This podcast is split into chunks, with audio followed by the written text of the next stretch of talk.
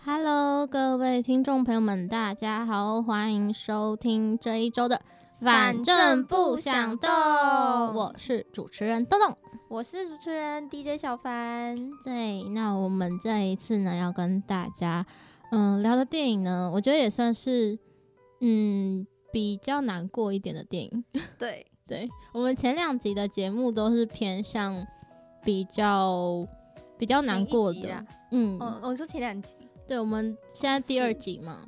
嗯，没错没错，，对，好，然后我们今天来跟大家分享的这一个电影呢，它其实是改编自真实事件的哦。是。那那部电影的名称，其实在 Netflix 上面都可以找得到，就叫做《零七二二极右挪威》。对，那这一部片呢，其实呃本身是在挪威发生的真实事件，然后当时呢。呃，其实是有两起事件，然后是由一个人策划的，那还蛮可怕的。然后，呃，他在第一起事件其实是一个爆炸事件，对，然后第二起呢是无差别的扫射，扫对射扫射众，人这样，众人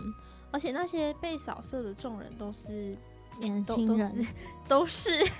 都是就是跟我们差不多年纪的，因为对，而且他们会被扫射的原因，其实是因为他们都是那些政政府治政治人员那个对，党的就是因为未来挪未威，嗯来有为的年轻人的这样挪子威的其感实有觉分左派跟右右派，那被扫射的年轻人他们是属于左派，挪威的左派，嗯然后呃发那个动杀手对那个杀是手右右派，对，而且他是反对马克思主义的，嗯嗯嗯。对对，然后在这个事件中呢，其实我觉得，其实在这事件中也可以看到挪威的一些法律对算是漏洞了。我觉得不是嗯漏洞，我漏洞也有，但是我觉得他的总统非常的聪明，聪明嘛，我觉得他蛮消极的，就是消息嘛，我觉得他很聪明哎、欸很聪明。你说自己躲掉这些不事情，是自己躲掉，因为他躲掉，那那你嗯是国家的，就是一定要的啊。嗯，我就觉得他很，他很就是很有把人民放在心上的点是，他私底下他不是有对那个杀手说一句话说，嗯，就是 I'm listening，就是我有在听你在说什么，哦，因为他其实最想要的是让让别人知别道人他，说他真正要的是什么。对，因为他会有这个行动呢，就是。嗯因为他觉得这个国家不是一个真正民主的国家。嗯嗯它里面因为那时候有还有很像，呃，就是有收很多劳是外劳吧，不是外劳、哦难哦对民啦，，这难件民事也有呃牵扯引到起难民难的民的议难民题移入的议是题。没对，错，那其实现在这个议题在欧洲各国也是蛮常发生，然后也蛮常拿出来讨论的。嗯哼，嗯，那其实我们要不要先说一嗯下这故事的内容啊？啊，电影的大概，我们对马上电就影开始大聊了，纲这样大家就不太清楚这个呃对状，首先我况们先请东东来给我们介绍一下电影的大纲吧。对，那这个电影呢，它其实就是在讲，嗯嗯，应该说，我如果以事件来说好了，嗯、我们如果把这凶手当做是主角，那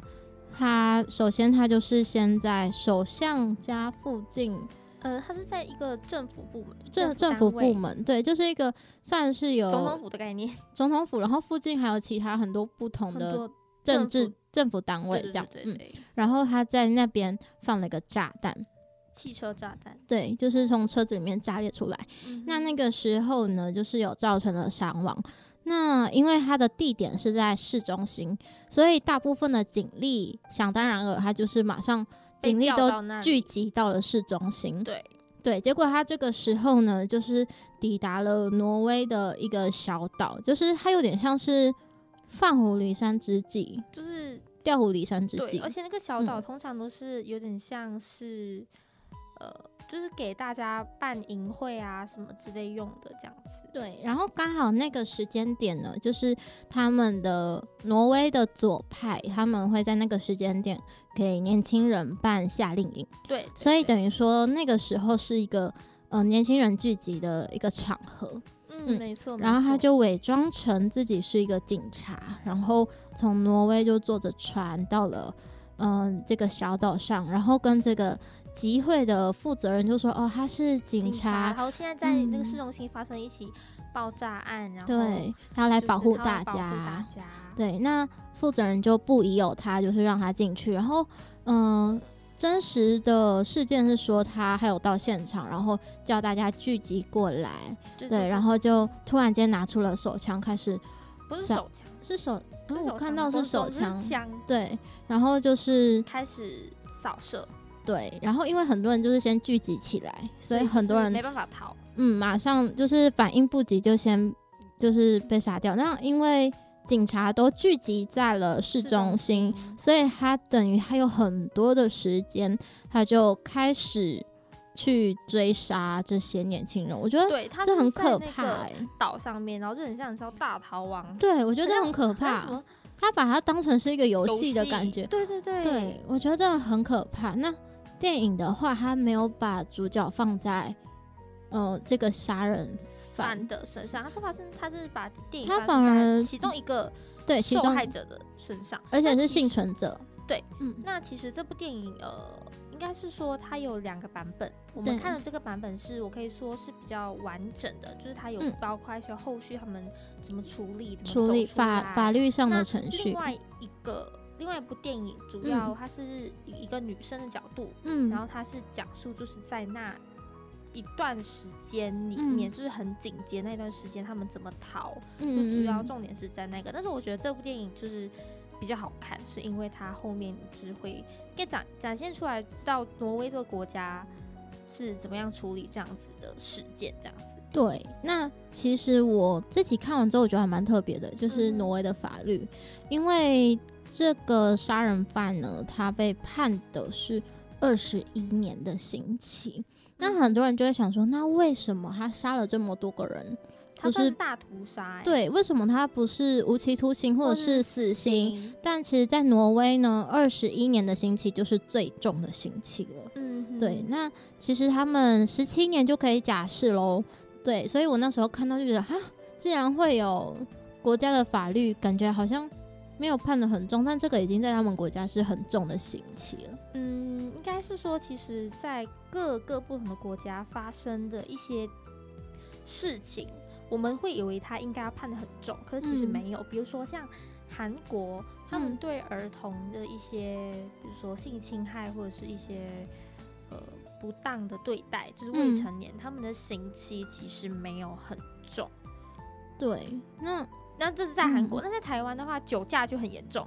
哦对，因为酒驾很容易你就会让一个国但是在家支离我好破像在马碎来西亚，酒驾好像并不是一件到非常严重的事情。其实台湾的酒驾一开始也没有说到这么严重，是，是因为嗯、呃真的发生的几率越来越高，然后嗯哼嗯造成就是可能家庭破碎的的这些案件啊也越来越多，所以之后呢，法律才慢慢慢慢的一直修。是，那我嗯觉得这也是一件好事。对，就是至少可以让你，它好像是如果你酒驾的话是累积计，就是你的法则。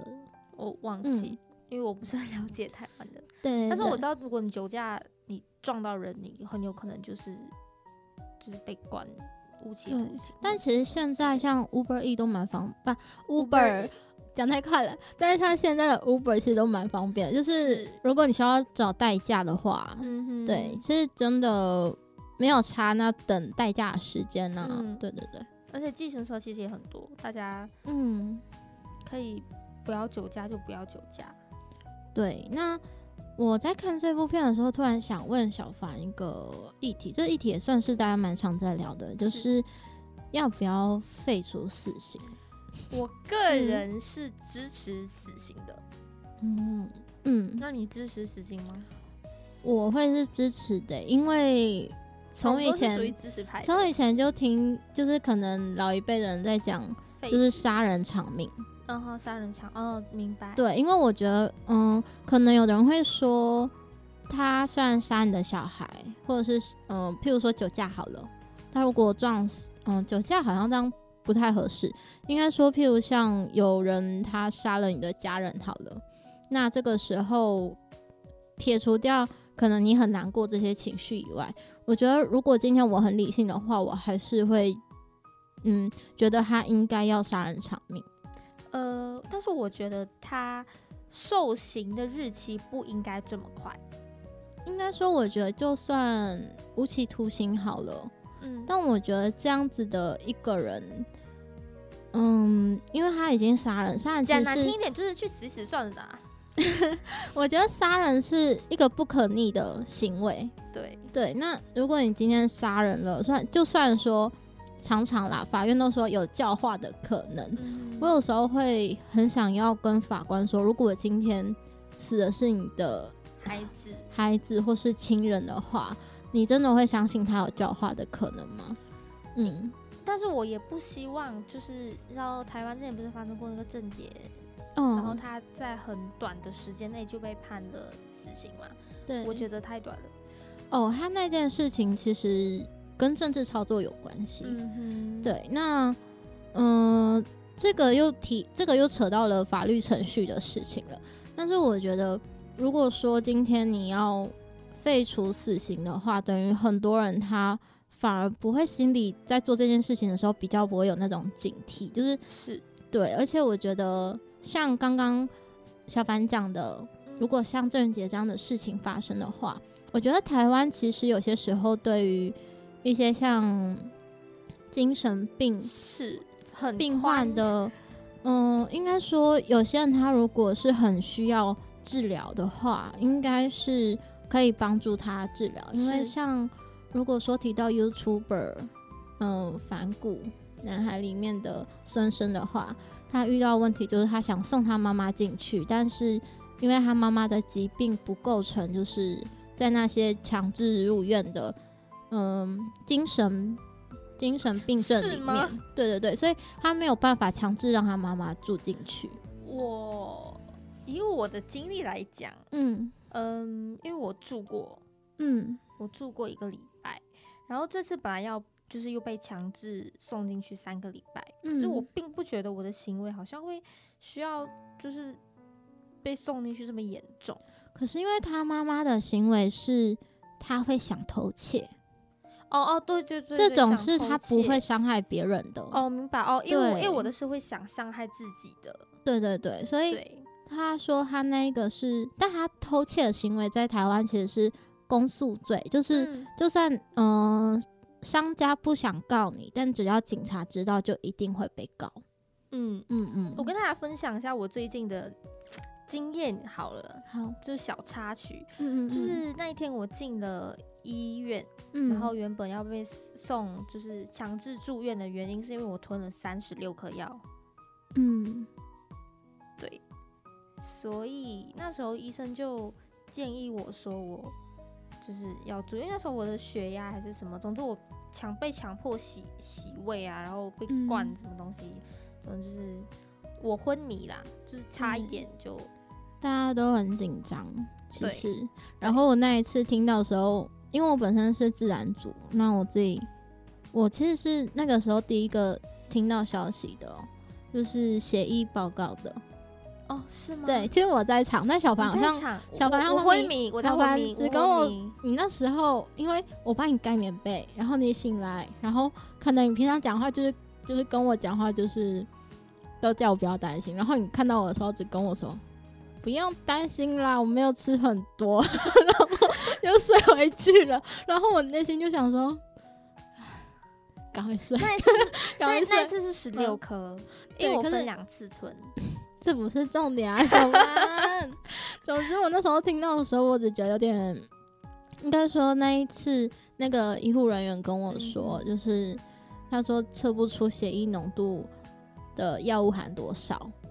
没有，因为爆表了嗯，对，已经爆表，已经不知道就是。多少了？对，所以也测不出你到底吃了多少，然后你你又昏迷，大家都在一个问号、问号、问号的状态。后来他们是对，十六颗啦，对，然后其实我们自己电台的人就是轮流，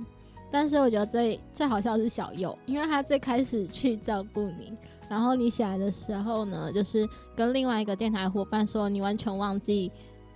他有来，而且你我全完全不知道，对，就是你还有跟别人对话，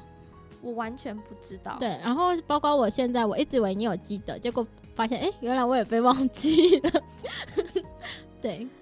就是我就是，你知道昏昏迷要怎么但有其意实识啊，就是不知道你那个状态是真的有醒过来呢，还是说你那个是有点类似梦游的状态？梦游吧。嗯在想嗯，扯扯太远了， 扯太远了。我 每次讲一讲都扯太远。对，好，像嗯，像是分享给大家的一个就是，大家就不要自跟我一样，好好爱自己比较好。好，嗯我没有资格对说，因为我没有很爱自己，但是就是学习爱自己很重要。嗯，那我们就是回到回到我们们的电电影零七二二挪威，呃，极右挪威，那个是极是极端的极极端的极，然后右右是派右右派派应该是跟那个角色是有关联的，极右挪威。对，对那其实在每个国家里面的政党之间，其实多多少少都会有分左派右派。嗯哼，嗯，那嗯，在这个电影里面，它其实还有额外分析，就是警察有发现这一个攻击的人呢，他一开始大家都以为是恐怖攻击，对。后但来发现，嗯因为原本以为是一个集团，就一直要逼问对他说对你对后面有没有别的人，结果发现嗯他只有一个人，他是孤狼式的，对对孤对对嗯，孤孤狼狼式孤狼嗯的什么恐怖，独行侠。对对对，恐怖犯罪，嗯嗯哼。对，那我有时候都在想，嗯，其实有些人会觉得说反社会人格呢，他是不是，嗯，大家一定会先想到症结嘛，嗯，嗯，那大家就会想说他可能一生不顺遂其实除啊，了没郑杰还朋友，有小灯泡啦，嗯，小灯泡事件，嗯然后、我觉得陈静心应该也算是，就是台湾这我不是很比较早期的，对他对绑了一个白冰冰一个艺人哦的对女儿，哦女儿对，这嗯我嗯知道，对，那其实我觉得很多人会觉得说，是不是反社会人格是很容易会犯罪的？其但实我他觉得们犯不罪率一偏定，高，但是要看，对，这是不一定的，嗯，没嗯错，因为，嗯，我觉得在这个社会上呢，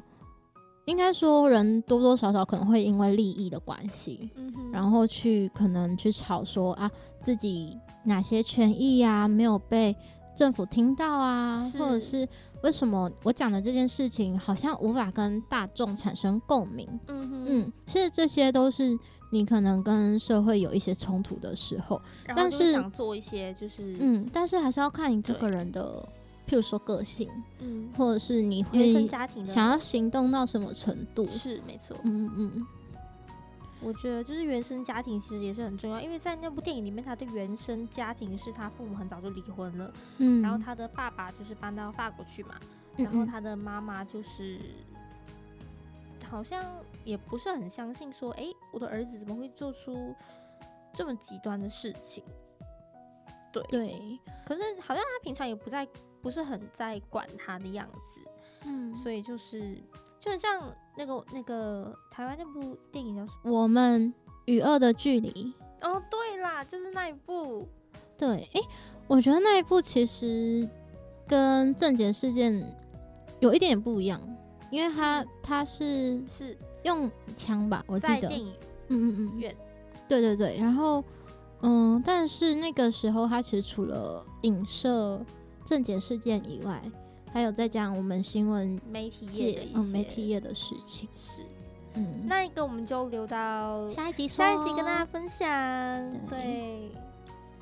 好，那我们的时间就是突然突然之间巴拉巴拉的过得很快，过得很。快。对，好，那我是主持人洞洞，我是主持人 DJ 小凡，我们下一次再见喽！大家继续锁定我们的，反反正不想动。动。